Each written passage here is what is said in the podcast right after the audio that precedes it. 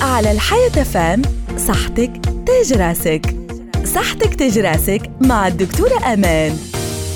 بالنسبة لمرضى السكري اللي طبيبهم المباشر اسمح لهم باش يصوموا. بعض النصائح والاحتياطات لازم يقوموا بهم لازم يحرصوا على وجبة السحور آخر وقت بالطبيعة مع أخذ الدواء حسب الوصفة الطبية. لازم المريض يتجنب الانفعالات والغضب طيلة اليوم وخاصة طيلة فترة الصيام. من شروط الصوم بالنسبة لمرضى السكري لازم تكون عندهم آلة قيس السكر وهذا باش يقوموا بتحليل السكر يوميا في الأوقات التالية. 8 متاع الصباح نص النهار الأربع بعد القايلة و10 متاع الليل.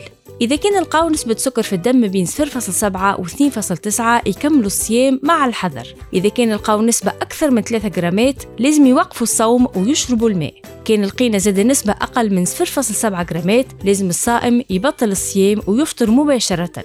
إذا كان لقينا نسبة أقل من 0.7 جرامات لازم الصائم يقطع الصوم ويفطر مباشرة حتى كان مازال دقيقة على أذان المغرب. اللي نخافوا منه عند مريض السكري هو طيح السكر اللي نجم من الأول ما يعطيش حتى علامات أنذار ولا قدر الله تتعكر الحكاية وتنجم توصل إلى الإغماء.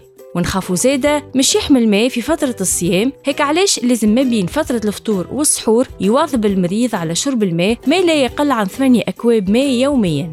كانت هذه نصيحتنا لليوم نتلقاو إن شاء الله غدوة في نصيحة جديدة وشهية طيبة. على الحياة فام صحتك تاج راسك. صحتك تاج راسك مع الدكتورة أمان.